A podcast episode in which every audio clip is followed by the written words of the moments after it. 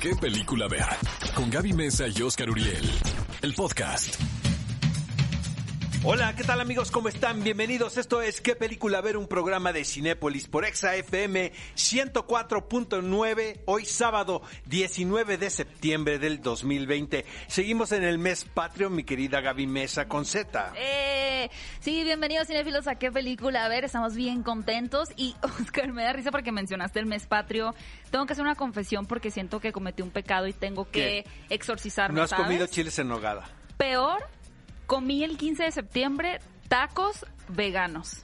Bueno, entonces, eh, ¿quién cumple años? No Eh, ah, Jimmy mal. Fallon. Jimmy Ya Fallon es conductor de la entrega de los Emmys este próximo domingo y también Ah, productor. Lo que también es una ceremonia muy particular, Gaby, porque es virtual. Entonces, vamos a ver Ah. qué sucede. O sea, creo que eh, la ceremonia tal cual va a ser en el Staples Center de Los Ángeles. Ok. Pero no sé si los nominados vayan a estar ahí o vayan a estar en sus casas. O sea, no, no va a haber público, no va a haber invitados, pero por ejemplo, en los VMAs estaban los nominados, Ajá. que se veían así como súper pobres, ¿no? Como uno sentado por allá y el otro por acá. No los vi, los VMAs. Y este, vamos a ver qué sucede este domingo en la entrega de los Emmys. Tenemos un programazo este sábado, porque miren, va a estar con nosotros Belinda. Sí. La Josa, y no es episodio de La Voz, amigos. Claudia Ramírez. Tú serías un buen crítico de Daniela la voz. Schmidt, Juez. sí, ¿verdad? Sí, sí. Daniela Schmidt y, ah, Kenneth Branagh y Elizabeth de Vicky. Y Nada más Claudia nada menos. Ramírez también, Ningún programa de cine tiene estas exclusivas. No, ninguno. Estoy- A creo ver, que ha sido nuestro lleguen. mejor A ver, programa. A ver, que Reto. le lleguen.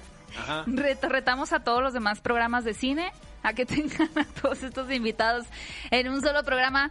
Va a estar realmente muy, muy cool este, este episodio. ¿Qué película ver? Y bueno, como siempre, ya saben que la semana pasada les compartimos la encuesta de la semana porque queríamos conocer cuál de estas cuatro nuevas promesas mexicanas en Hollywood creían que iba a tener una carrera más exitosa.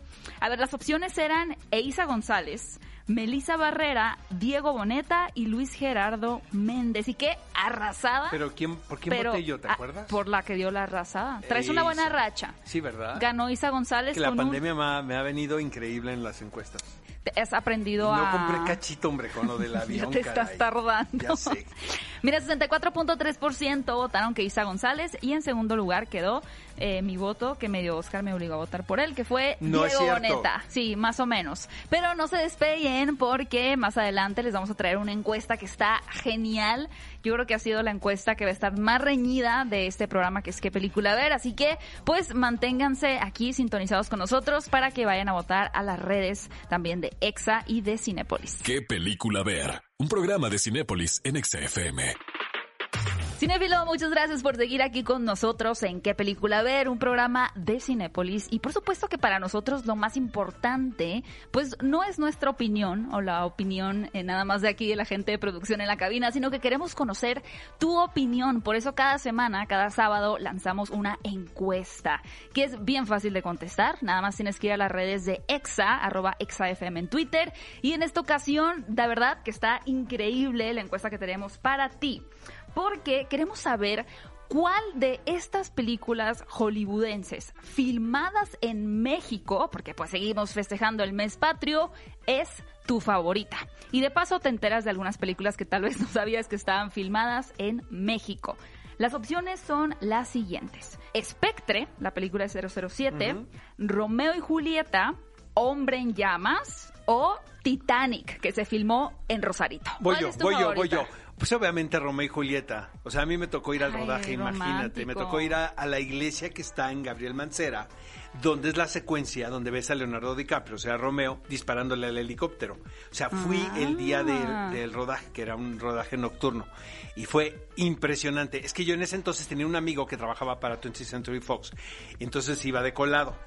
Y fui a la fiesta. Ah, te metiste hasta la fiesta. A la fiesta fue en Churubusco y el exterior de la fiesta fue el castillo de Chapultepec. Wow. La casa es el castillo de Chapultepec. No, pues estás enamoradísimo de esta película. Oscar vota por Romeo y Julieta. Yo voy a votar por Titanic, porque será un cliché, será la película más trillada del mundo, pero Me a mí me gusta, me gusta Titanic. Me aburro. Vayan ustedes a votar en las redes de EXA y vamos a compartirles los resultados la siguiente semana. Vamos con las noticias de esta semana. Bueno, creo que le hicieron una oferta tremenda al señor Joaquín Phoenix. 50 millones de dólares estamos hablando para hacer dos 50 películas interpretando al Guasón. ¿Tú crees que los aceptará? Yo siento La que pandemia, sí. la pandemia está fuerte. Es que ¿eh? la crisis, de verdad, con todos esos yates que seguramente tiene, pues alguien los tiene que pagar. No sé, mira, la verdad es que creo que desde el inicio la película de, del Guasón con Joaquín Phoenix y dirigida por Todd Phillips se, se concibió como un producto eh, único, como un producto individual e incluso un poquito aislado de lo que tiene el universo de DC. Sin embargo, con base en el tremendo éxito que ha sido esta película y no solamente por parte de, de la, del lado económico, ¿no? De lo que resultó en, en la taquilla, sino a nivel apreciación por parte de los críticos y de la audiencia, me da la impresión que aunque Todd Phillips dijo no va a haber secuela, no va a haber continuación, esta es una película y se acabó. Es que a mí me lo dijeron. Sí o lo sea, van yo, a yo fui a las entrevistas y les pregunté, ¿y va a haber eh, Guasón 2? Y me dijeron, por supuesto que no. Pero ya sabes, hasta me voltearon a ver feo. Yo creo que sí lo van a hacer. Ahora, la pregunta es, Es que y obviamente díganos en redes. caso que iban, que iban a No, a jamás. tener. Es que no, no terminó siendo una película íntima y pequeña, sino un fenómeno mundial. Y creo que con un buen trabajo de guion puede ser un éxito, pero no sé, yo sí tengo dudas al respecto. De todas maneras, ustedes en las redes de, de Cinépolis, usando el hashtag ¿Qué película ver? Coméntanos qué piensas de una trilogía del Guasón. Bueno, y otra noticia que también emocionó a los seguidores de la reina del pop, podríamos decir eso. Todavía es la reina del pop. Ya es como la tía que llegó Sí. a la cena tarde y se pone borracha con dos anises. Completamente. ¿Quién es? Madonna. Madonna. Yo creo que la figura de Madonna como tal sí ya no es tan relevante. Sin embargo, también es una eh, cantante y es una productora que siempre está viendo por su imagen y cómo continuar o cómo seguir en esta constante evolución. Y parte de eso es una película biográfica sobre su vida que ya se había rumorado que se estaba trabajando. Pero la noticia aquí es que, pues como ella ahora sí que es todóloga y le encanta meter este eh, su ingenio en todos los proyectos que tiene, pues ella va a dirigir su propia película. Y eso generó como que bastante conmoción, como dice Oscar. Eh, a algunas personas esto les gusta, a otras no. Lo que sí hay que recalcar es que ella no protagonizaría la película. Ahí sí ya sería como que muy intenso de yo la filmo, yo me actúo, yo todo, ¿no? Es Pero muy mala directora, podemos Se ha decirlo. dicho que es mala pero aquí lo que podemos poner en tela de duda es que el guion es de Diablo Cody, o lo está que trabajando tiene con Diablo un Oscar por Juno, No, me es- parece. Es, y- estupenda, la sí, verdad. es me muy parece muy guionista. inteligente. Ahora, me encantaría. Imagínate estar escuchando una reunión creativa entre Madonna y Diablo Cody. Porque podrá ser mala directora Madonna, pero tonta no es. ¿Estás de acuerdo? No me queda Se le claro. deben de ocurrir cosas interesantes, ¿no? Y, ah, y por último, no es la primera vez que un cantante está involucrado en su propia bio- biografía. Lo acabamos de ver con Elton John en la película de Rocketman, que a mi parecer fue genial. Oigan, y continúa esta polémica de eh, Ray Fisher contra Josh Whedon, que un dirigió la Liga más de la en esta Justicia. telenovela Sí. titulada Los oprimidos de la Liga de la Justicia contra los productores de Par- Warner Bros. Parte 2. Lo que sucede en este momento, eh, que continúa la investigación para Josh Whedon, eh, con base en estos supuestos abusos que se llevaron a cabo en el rodaje de la Liga de la Justicia, pues Jason Momoa, ahora quien interpreta a Aquaman, dice que Warner está tratando de hacer una cortina de humo o encubrir esta situación, diciendo que el actor iba a prestar su voz o hacer el personaje de una película llamada eh, Frosty the Snowman, ¿no? De esta película como navideña. Él dijo, esto es falso, yo no voy a poner mi voz en ninguna de estas películas y solamente Warner lo hace para querer desviar la atención. ¿Cómo ves? Eh, me parece muy emocionante lo que está sucediendo, porque como lo hemos platicado en otra situación, Gaby, hay que poner fin a los ambientes tóxicos laborales. Oigan, y finalmente una felicitación a Michelle Franco, que Oscar ya venía cantando bastante la película de Nuevo ¿Qué Orden. les dije? Tú no ¿Qué dijiste, la verdad es que sí. Va a iba a y no había visto las otras películas. Y, ¿No? hay, y hay peliculones locos, parece ser, ¿eh? Sí. Es que ahora estoy haciendo Toronto y este y, y el próximo sábado les vamos a tener una cobertura total de lo que sucedió en el Festival de. Toronto, las películas más importantes. Y sí me doy cuenta que el año es bastante bueno cinematográficamente hablando. A diferencia de lo que hubieran pensado que iba a ser un año pobre. Y vaya que muchas películas las guardaron para el año que entra. Me encanta. Entonces sí, se va a poner muy emocionante. Felicidades a Michelle Franco, a Nayan González, a quien amo con locura y compasión desenfrenada, por ahí andaba en Venecia también, eh, Diego, Diego Boneta, eh, Darío Yazbek, en fin, a todo el equipo de Nuevo, Nuevo Orden, Orden. que es un peliculón Peliculón. loco. ¿Qué película ver? Un programa de Cinépolis en XFM.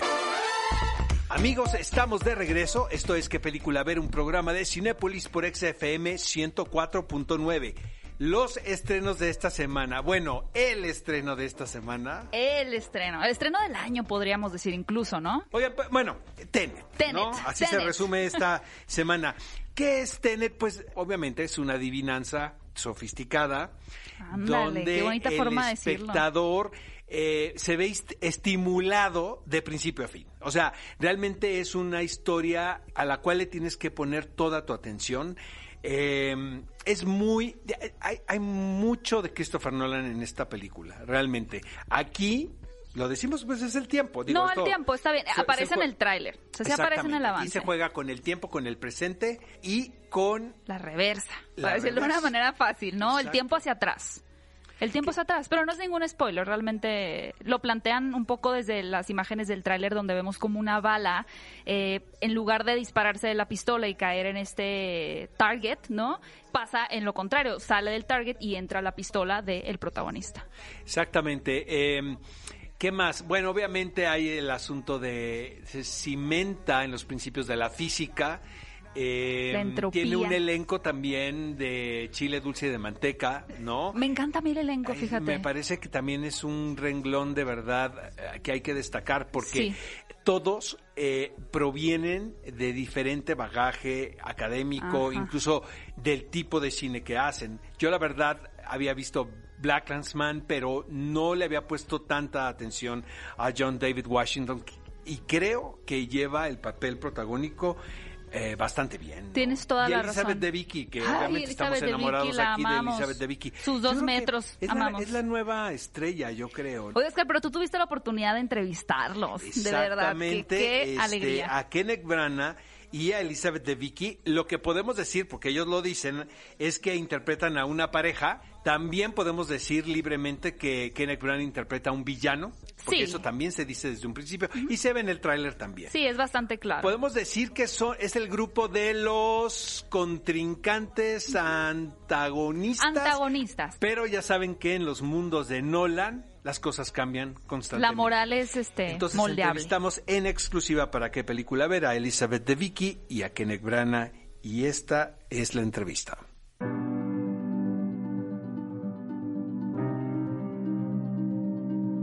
Elizabeth, ¿puedes hablar en específico sobre tu relación con Chris como actriz? ¿Hay algunas características que define el colaborar con él, sobre todo considerando que has trabajado con otros directores en distintos proyectos? Um, yeah, it's really interesting with Chris. Hay algo muy interesante con Chris, porque una vez que trabajas con él por un tiempo, puedes diferenciar su estilo del de los demás y entender el por qué has admirado su trabajo con el paso de los años. When you love a director's work, Cuando amas la forma de dirigir de alguien, como yo amo la de Chris, quien para mí es una especie de ícono, inmediatamente te preguntas, ¿qué tanto de su propia creatividad y espíritu hay realmente en su trabajo? ¿O qué tanto de su vibra e intensidad? Y aquí se superó. I mean, I was genuinely terrified for many Estaba aterrada por muchas razones. Porque cuando estás frente a Chris Nolan, como actor, simplemente quiere ser respetado y querido. Por lo cual, pues llegas con todas las expectativas a esa primera reunión o ese primer día de rodaje. Ahora te puedo decir que Chris posee un carácter de líder en un set cinematográfico como yo nunca había visto a alguien en algún otro set. Sé que no nos puedes develar mucho sobre la historia, pero lo tengo que preguntar. ¿Cómo podrías definir a tu personaje? ¿Qué tanto puedes decir de él? I can't really tell you anything about No puedo decirte nada al respecto. That was a very well phrased question. Tu pregunta estuvo muy bien Um, estructurada. Versions of that. I can't tell you anything about her. I can tell you that in Mira, the te puedo contar que en esta historia interpreto a la pareja del personaje que caracteriza a Kenneth Branagh. Em, te puedo decir que estoy en una relación con él, pero salvo a eso, no te puedo decir más. ¿Qué tan articulado te pareció el mundo que proponía Christopher Nolan cuando leíste por primera ocasión el libreto y cuando hablaste con él por primera vez? Obviamente esto desde la perspectiva de un director como tú, que ahora labora como actor en sus películas. Uh, it's an interesting question. Certainly when Es una muy buena pregunta. Cuando estoy en el set, mi actitud es completamente la de un intérprete que recibe direcciones de un realizador. um, Pero Chris también es una persona que provee seguridad a sus actores, además de que siempre me cuestiona varias cosas entre colegas. uh. Tengo el privilegio de contar con su amistad y por lo tanto poder mantener una conversación. En los dos casos, en este título y en Dunkerque. Chris me ha buscado personalmente, lo que me parece particular, pues se trata de un genio que llega a tu casa con un libreto a leer. Me preguntas también sobre lo articulado que es. Chris es una persona modesta que no alardea sobre lo que consigue. Le gusta que lea sus guiones con atención para que 24 horas después le platiques sobre tus impresiones. Jamás trata de corregirte, has an tiene una idea idea muy clara de la manera que dirigía el proyecto, pero insiste en que tú contribuyas de alguna manera. Muchísimas gracias por la entrevista, mucho éxito. Bien amigos, ellos fueron Elizabeth de Vicky y Kenneth Branagh. Eh, Qué tipazos, la verdad, y el acentazo que se cargan, ¿no? Además. Sí. Oigan, pero sí les, les quiero recomendar mucho eh, que vayan a ver esta película en IMAX. De verdad, yo creo que ya lo habíamos dicho, pero ahora que realmente tuve la oportunidad de ver esta película en Cinépolis en IMAX, es que es toda una experiencia. Además de que el sonido, la música, los efectos visuales y demás eh, forman parte de todo este discurso que tiene el director, porque no solamente se trata de qué está contando, sino cómo lo está contando. Y Nolan siempre ha sido un, un director que hace uso de todas estas herramientas cinematográficas, tanto en la postproducción como el montaje y demás, pero también durante el rodaje. Y creo que es un un director que todavía es como muy artesanal en ese sentido y que él filma y piensa sus películas con base en que sean toda una experiencia para su audiencia. Y la experiencia como tal que él planeó es que sea vista en IMAX. La verdad, yo no concibo ver esta película si no es en pantalla grande. O sea, creo que todas las producciones de Nolan son para verse en una sala cinematográfica. Obvio, amigos, respetamos cualquier opinión. Por ¿no? supuesto. Pero sí es un espectáculo que se diseña para que el espectador se vea inmerso. Más que una película, es una experiencia lo que te propone Nolan. Y esto no, no nada más en Tenet, sino desde que empezó, desde, que empezó, Memento. desde ¿no? Following casi casi. Sí, la verdad yo agradezco mucho y ya van dos veces que veo la película en pantalla grande. Ah, ya la viste dos, Dos veces. veces. Mira. Es que pues sí te quedan dudas o me digas Por- que tú no, le entendiste así a no, la primera. claro que no. Muy cañona. Tengo mis teorías. Ah, muy yo, ya yo la es más, tengo, tengo contrapropuestas para Christopher Nolan de los errores que tiene la película, ¿no es cierto? La verdad disfruté muchísimo y les recordamos que se están llevando a cabo todos los protocolos de Y si seguridad. no nos creen, pregúntenle a quienes ya fueron al cine. O sea, ellos ya vivieron la experiencia de los protocolos sanitarios y van a ver que es muy sencillo, es muy seguro y la van a pasar muy bien. Y si no quieren que sus más pequeños o toda la familia se rompa la cabeza con la película de Tenet, también tenemos otra opción increíble, de verdad, que se titula Abre tus alas. Es una producción francesa que de hecho creo que nos recuerda mucho a esta película de Volando Juntos, ¿no? Pero ahora lo que plantea la película es mucho más contemporáneo y nos pone en contexto con pues, lo que estamos viviendo literalmente en este momento, que es como la juventud pues se ha despegado tanto de la naturaleza, de los orígenes de, de realmente del hombre, de tener ese contacto directo con los animales, con el planeta Tierra. Y es un chico que pues que siempre está jugando videojuegos, que siempre está en las redes sociales, pero pues su padre quiere realmente que se haga parte nuevamente, que regrese a sus orígenes y que entienda la belleza que hay detrás de tener una experiencia o un acercamiento, en este caso, pues con unos, unos gansos, ¿no? Entonces, no sé, creo que también ahorita en la cuarentena nos ayudó mucho para volver a pensar y replantearnos cómo es nuestra relación con el medio ambiente. Y esta película, que si bien se estrenó eh, mundialmente, o por así decirlo, o en, o en su país de origen el, el año pasado, pues llega en un muy buen momento. Amigos, vamos a un corte, pero les adelantamos, ya están en la línea Belinda y María José para hablar de Trolls 2 Gira Mundial. Vamos a un corte y regresamos con más de qué película ver, un programa de Cinépolis por Exa FM 104.9. ¿Qué película ver? Un programa de Cinépolis en Exa FM. Los protagonistas, sus creadores, de la pantalla grande a tu radio.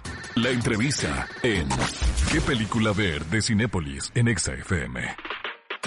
Cinefilos, ya va a llegar a las salas de Cinépolis la segunda entrega de Trolls, Trolls 2 gira mundial, esta película llena de colores, de música, realmente increíble, nos dejó con un, muy buen sabor de boca la primera entrega.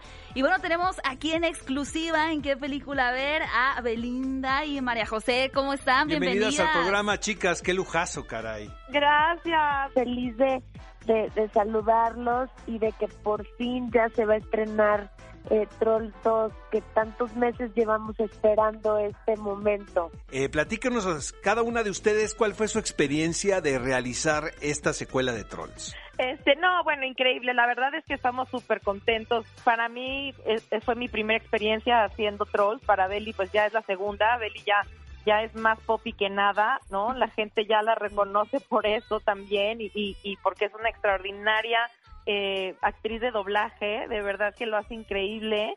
Y, y es, es una es una película tan tan bonita en donde nos están enseñando de alguna manera que podemos ser diferentes y que podemos pensar diferentes, pero también eso no significa que tengamos que pelear entre nosotros, ¿no? El, el hecho de ser diferentes o pensar diferentes no te hace eh, que no haya acuerdos entre nosotros. Belinda, ¿y para ti cómo fue regresar con este personaje? Pues Poppy ya es parte de mí, ya es parte de, de mi día a día. Es un personaje que es, es muy yo en, en muchos aspectos, en la personalidad, en el carácter, en la intensidad. Poppy es súper intensa y, y obviamente, pues como lo dijo la Josa, esta película está rodeada de, de grandes canciones, es una película para toda la familia y que podamos tener la oportunidad de verla en cine, pues no hay nada igual, ¿no? No, no hay nada como tener tus palomitas, eh, poder disfrutar con tu familia, con una pantalla grande, esa experiencia de ir al cine yo creo que es única, ¿no? Y siempre nos pone de buenas de repente pues ir al cine con toda la familia, con nuestros amigos, nuestros seres queridos y disfrutar de, de una maravillosa historia con música, con personajes súper entrañables, por ejemplo, eh, pues Josa, que es la primera vez que hace doblaje, que pero parece que ya lo ha hecho toda su vida porque lo hace increíble con este personaje que es Barb, que también es súper divertida, es una rockera, tiene mucha onda, mucha personalidad. Y, y al final del día te das cuenta que también tiene un gran corazón, ¿no? Eso es lo bonito, que todos los trolls, eh, a pesar de que tienen looks muy diferentes y, y de repente podrían parecer como rudos, son todo lo contrario, tienen un corazón hermoso y todos al final pues se unen por la misma causa, que es la música, el amor, eh, los abrazos. Entonces es una es una película muy familiar, muy divertida y en lo personal, si vieron la primera, esta segunda les va a gustar mucho más. Oigan, algo a mí que me encanta es esta nueva eh, comparación, ¿no? Este, esta visión de los diferentes géneros que es pop, música clásica, techno, rock, country. Podemos ver ahora realmente todos esos diferentes universos de los trolls y yo creo que pues ahí es donde entra el nuevo personaje eh, de Barb, ¿no? Que, que está bien divertido. Pero les quería preguntar, eh, como la película nos, nos trata de estas diferencias, ¿no? Que me imagino al final más bien es una unión. A ustedes, eh, en el mundo de la música, ¿qué género que no han atacado, por así decirlo, les gustaría tener ahí de pronto eh, en su repertorio? Como, bueno, tal vez yo hago pop, pero me gustaría de pronto, como los trolls, ¿no? Meterme un poquito a la música clásica o al techno. ¿Han pensado algo así? En mi punto de vista, yo creo que la música siempre es increíble tocar todos los aspectos y todas las áreas en donde te inviten, ¿no? He tenido la oportunidad, y Belinda también, de poder cantar con, con muchos artistas de diferentes géneros, de diferentes países, y eso es lo que es tan bonito de la música, que nos enriquece. Creo que todavía nos queda mucho que dar, ¿no? Este, hay, hay invitaciones que tal vez lleguen más adelante, pero pero pues no sé, yo en mi punto de vista yo eh, personalmente yo cantaría cualquier cosa, ¿eh? Cualquier cosa, ok. Yo creo que ahora... Yo lo mismo. Yo exactamente igual. A mí me gustaría mucho que no, que todavía no lo he hecho. El jazz me encanta, entonces estaría increíble poder cantar al- alguna canción de jazz. No sé si tú ya has cantado jazz, Josa, pero a mí me gustaría mucho. Es que es cachondón, es cachondón el jazz, sí, está rico. Sí. Ajá. Oigan, chicas, yo creo que ahora también se está viviendo un momento muy interesante en la música porque hay precisamente eso. O sea, no hay las etiquetas que habían hace, por ejemplo, 20 años, ¿no? Cuando era mi formación, por ejemplo, lo- finales de los 90 era, tú cantas esto, o los actores también, ¿no? Eran actores de televisión, eran actores de cine, de teatro. Y ahora sucede que hay estos mashups muy interesantes, ¿no? Que te permiten a ti como artista explorar muchas facetas que en otra situación, en otra circunstancia, no lo hubieses hecho. Entonces creo que también estamos viviendo un momento artístico bien interesante. No sé si estén de acuerdo. Muy padre, muy padre la globalización de la música. Definitivamente sí, en los noventas, bueno, te colga, o sea, los del rock odiaban al Exacto. pop y era así como de yo nunca voy a oír la calle de las sirenas, muerte a las sirenas, ¿no? ¿y ¿Te acuerdas en las giras que estaban los rockeros? No se sentaban como en el colegio. Estaban todos los Exacto. rockeros por un lado, todos los poperos por otro y todos Ajá, los pero que... no se hagan, los rockeros les gustaban las niñas fresas del pop y, y- y nos tocaban después. Por supuesto. 100%. De hecho, yo cada vez que iba a un concierto de rock, porque a mí me gustaban mucho pues las bandas de rock, siempre iba a los conciertos de Blink-182, hasta llegué a ir al concierto de Marilyn Manson, que me encantaba. Y pues cuando iba en el público tranquila, normal, de repente todos decían, no, tú eres fresa, tú no puedes estar aquí, no puedes escuchar esta música afuera. O sea, el mismo público, ¿no? El mismo público me juzgaban y no querían que yo escuchara la música de, de ese artista porque pensaban que pues yo no tenía por qué estar ahí porque yo era popera o yo era fresa o lo que fuera, ¿no? Hoy en día, pues gracias a Dios, eh, todos somos mucho más inclusivos y tenemos otra visión y los del género urbano cantan de repente pues música mucho más eh, pop y viceversa. Eso me, me gusta mucho. Oigan, y con su trayectoria, les quería preguntar, ¿cuál de las canciones que ustedes han interpretado creen que le iría bien a una de estas películas de Trolls? O con la historia que en tengo muchos, o sea, yo creo que puede ser varias, ¿no? Pero es que ni modo que los trolls canten prefiero ser su amante y no soy una señora. Pues sí se puede, Oye. cosa. Claro que sí se puede, sí. Es para niños. Adelante corazón. Adelante, corazón, claro, tienes razón. Chicas, ya para finalizar, y siempre lo hacemos aquí en qué película, a ver, eh, su película animada favorita de toda la vida. Ay, yo mío. quiero decir trolls. Ahí va uno. Es Belinda sí. dijo Trolls, exacto. Sí, yo también, O sea- para mí voy a decir Trolls 2 porque pues ahí salimos, es la, Sí, la verdad. Trolls. Qué buenas bueno, para, para hacer Oye, comercial, sí, qué ¿eh? bruto, ¿eh? Muy Es que, ¿qué crees? O sea, Habilidad mi de hija- venta. Mi hija es súper fan, entonces tú imagínate lo que es para mí que, que mi hija vea que su mamá es una troll del rock, ¿me entiendes? Es así como, wow, es no, así. no, no. Para mí es lo Es máximo. lo esa. más cool del mundo. Entonces, eh, Josa y yo decimos Trolls que nuestra película favorita 2. es Trolls 2. Chicas, muchísimas gracias por acompañarnos tan temprano aquí en qué película a ver. Un programa de Cinépolis, les mandamos un abrazo. Un Josa, estuviste fantástica en Jesucristo Superestrella. Y Muchas gracias, muchas ¿Eh? gracias y espero que nos veamos muy pronto en el teatro también, pero sobre todo en el cine los esperamos. Así es, abrazos a las dos. Gracias. Gracias, por acompañarnos. Gracias. Bye, nos vemos pronto. Bye. Besitos a todos. Bye. Cinefilos, ellas fueron Belinda y María José quienes dan vida a Poppy y Barb en la nueva película de Trolls 2 Gira Mundial. ¿Qué película ver? Un programa de Cinépolis en XFM. Los protagonistas, sus creadores, de la pantalla grande a tu radio. La entrevista en ¿Qué película ver? de Cinépolis en XFM. Cinéfilos, estamos ahora sí que de manteles largos porque tenemos a dos invitadas muy especiales quienes están a punto de, de estrenar una gran película que se titula El Club de los Idealistas. Ellas son Claudia Ramírez y Daniela Schmidt. Bienvenidas, ¿cómo Mis están? consentidas. Las consentidas de Oscar. Ay, muchas gracias por la invitación. Qué gustazazazazo tenerlas a ustedes. No, y Eh, estar en un programa de radio con nuestro productor, bueno, qué lujo. Les digo una cosa, ha sido todo tan loco y, y me pueden entender las dos.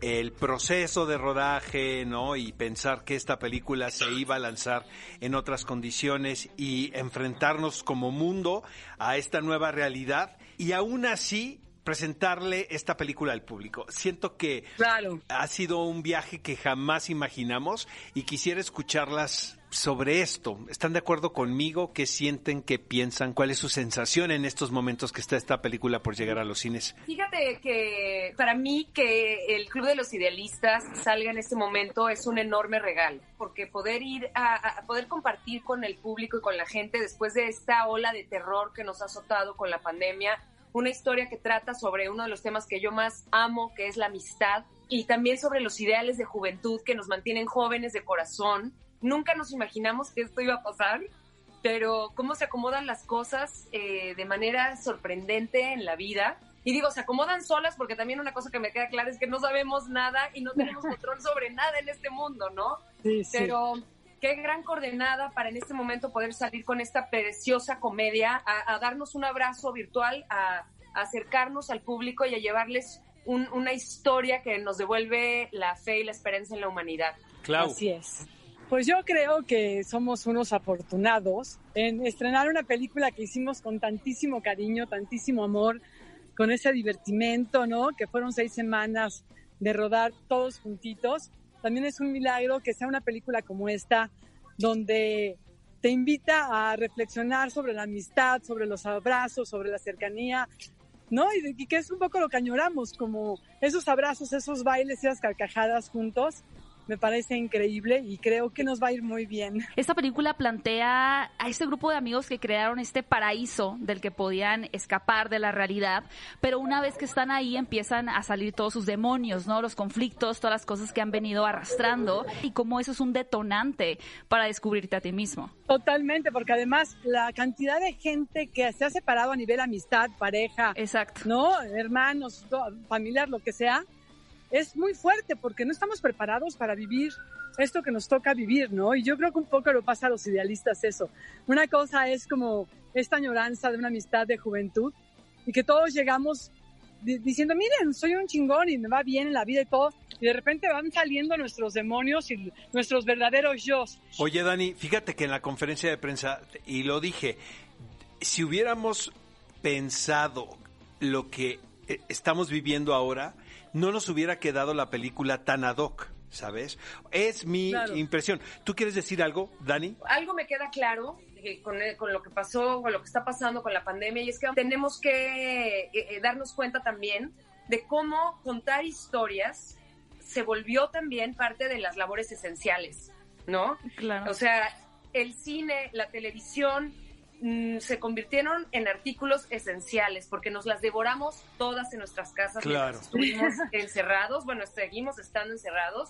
Imagínate en Y- otro ciclo, no en otro siglo sin eso, bueno, nos volvíamos locos. Es el, Sí, el no, poder bueno. del arte en general, ¿no? Totalmente. Entonces, yo estoy 100% dispuesta a, a- a vivir con el virus otros años más y también a seguir trabajando para seguir contando historias que nos unen, eh, seguir contando historias para que la humanidad se acerque más. Han pasado cosas de verdad impresionantes en el encierro gracias a la tecnología y es que hemos podido estar muy cerca también de gente que está muy lejos y a través de las historias que contamos compartir nuestros miedos, nuestras angustias, pero también la esperanza, las esperanzas que tenemos puestas en el mundo.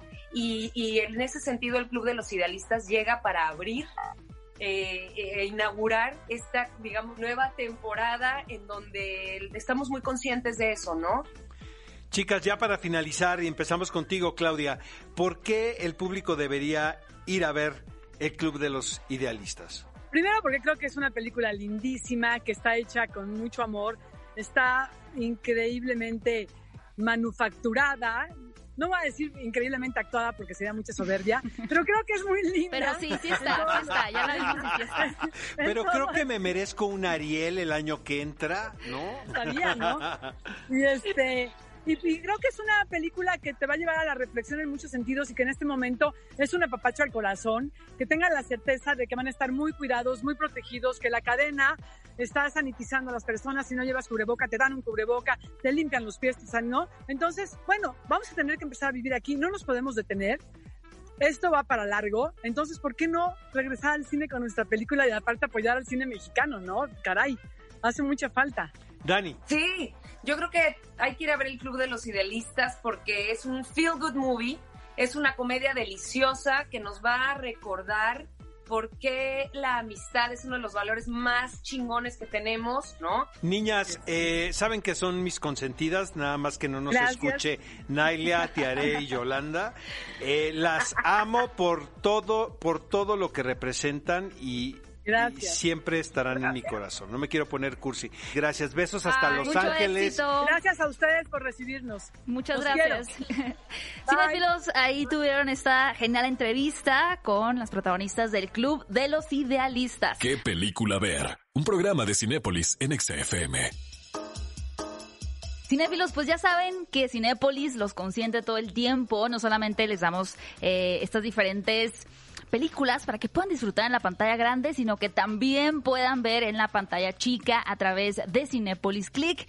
Y el clásico de la semana, pues obviamente lo escogimos Oscar y yo eh, con base en la nueva película de Tenet de Christopher Nolan, porque yo creo que para entender los conceptos y la ideología que maneja el director en la película de Tenet, es importante revisar la filmografía que lo Claro. antecede. Y en este caso es la película de The Prestige o El Gran Truco, que de verdad pasó muy desapercibida en el año que se estrenó porque llega al mismo tiempo que El Ilusionista Exacto. con Yo Edward Norton. Creo que las dos películas tuvieron la mala suerte de eh, que sus estrenos estaban muy cercanos. Pero las dos películas me gustan, la verdad. Sí, son muy diferentes. Total. Lo que hace Christopher Nolan en esta película protagonizada por Christian Bale y por Hugh Jackman, eh, donde dan vida a unos magos, es que realmente está construida como un acto de magia en sí. No voy a hacer ningún spoiler, pero creo que también si ya conocen este director, está acostumbrado a constantemente ir teniendo giros en la historia, de los cuales sí deja pistas al espectador. O sea, no es como Shyamalan con Sexto Sentido, con otro tipo de películas. Bueno, Sexto Sentido sí, sí tiene pistas. Pero es un director que si bien tiene algo sorprendente que explica o que da una lógica a lo que estábamos viendo, cuando vuelves a ver sus películas dices, claro, es que lo dijo desde el primer diálogo, no sé, por ejemplo, el personaje de Michael Caine, cuando te plantea los, las etapas del truco, es realmente las etapas de la película. Y yo creo que es fascinante poder revivir ese tipo de historias, eh, si es que no la han visto pues por primera vez y luego la vuelven a ver en Cinepolis Click, porque no solamente eres un espectador, sino que estás involucrado en, en la trama. Y la verdad, al igual que la mayoría de sus películas, esta cinta es entretenida de Pero es principio que, a fin. como bien dices, tiene la estructura clásica de Nolan, que es, finalmente pueda, puede haber un estudio científico, ¿no? Que avale. Que avale, pero finalmente se finca en algo tan humano como lo es la rivalidad, Exacto. ¿sabes? Eh, la envidia. Mucha ¿no? envidia, sí. Pero La a vez, venganza. la venganza, pero a la vez la atracción. Porque entre más fuerte es este deseo de cobrar venganza o de superar al contrincante, habla también más de lo cercano que puede ser a esa otra persona. Entonces, eh, Completamente. El es que el Némesis es casi que entre Némesis y Amante hay es un espejo. sí. Es un espejo. Estos némesis que son tan fuertes y te acompañan toda la vida, finalmente es un espejo. Completamente. Pero, y a mí me encanta la película. Eh, está Scarlett Johansson también. Y bueno, quien es Dios estuvo en la tierra, el señor David Bowie. ¿no? ¿Quién es Dios estuvo Sí, en la tierra? caray, o sea, qué cosa. Yo de los últimos trabajos que hizo cinematográficos, la presencia, ¿no? De este, de este artista, eh, ya me imagino Christopher Nolan tratándolo de Aparte, convencer. Christopher Nolan, yo creo que tenía, no, ni siquiera creo que tuviera 40 años, Christopher Nolan. Ha de haber sido muy joven. Muy, muy Pero pues el libreto es muy bueno, tiene grandes interpretaciones. Si les gusta la magia, van a ver varios trucos aquí de, de magia, ¿no? Tal cual, un poquito revelados, pero sobre todo la película pues es un truco de magia en sí. Si fueron aquellos que solamente vieron El ilusionista con Edward Norton y ni se enteraron de esta película de The Prestige. Ilusionista es ahora distinta es porque cuando. finalmente es, una el historia estudio de, amor. un personaje. Sí, ¿no? también muy Nada bonita más. película, Sí, pero... hermosa. A mí las dos me gustan. Pero la- sabes que en ese momento mucha gente se confundía de las películas. Yo creo que todavía Decías, se confunde. Ya fui a ver El ilusionista y la gente pensaba que había sido a ver The Prestige y viceversa. ¿no? Ah. Amigos, el programa se ha terminado, pero ¿qué tal estuvo este sábado intenso, caray? Muy intenso, muy entretenido el programa y si les gustaron las entrevistas y las recomendaciones también en Cinepolis Click, pues no olviden que nos pueden encontrar en nuestro formato de podcast. Es bien sencillo, estamos en Spotify, estamos en iTunes y también pueden escucharnos en el sitio de quepeliculaver.com. Y también manifiesten sus opiniones en redes sociales, las estamos leyendo todo el tiempo. El hashtag es qué película ver con sus respectivos acentos y les prometemos leer y tratar de contestar la mayoría sí, de lo los mensajes. Hacemos. Sí lo hacemos, la verdad, ¿no? Oigan, cinéfilos, y rápido, antes de que se me pase, esto es bien importante. Quiero contarles que en Cinépolis Click, por cada compra que hagas durante todo este mes de septiembre, vas a tener beneficios para boletos de cine. O sea, no nada más te vamos a consentir para que veas la película en Cinépolis Click y hasta ahí está, no.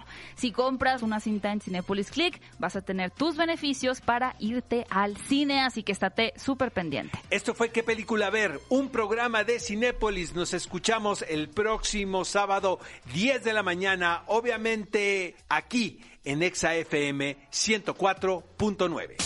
Ve a Cinépolis y utiliza el hashtag qué película ver. Escúchanos en vivo todos los sábados a las 10 de la mañana en Exa FM 104.9.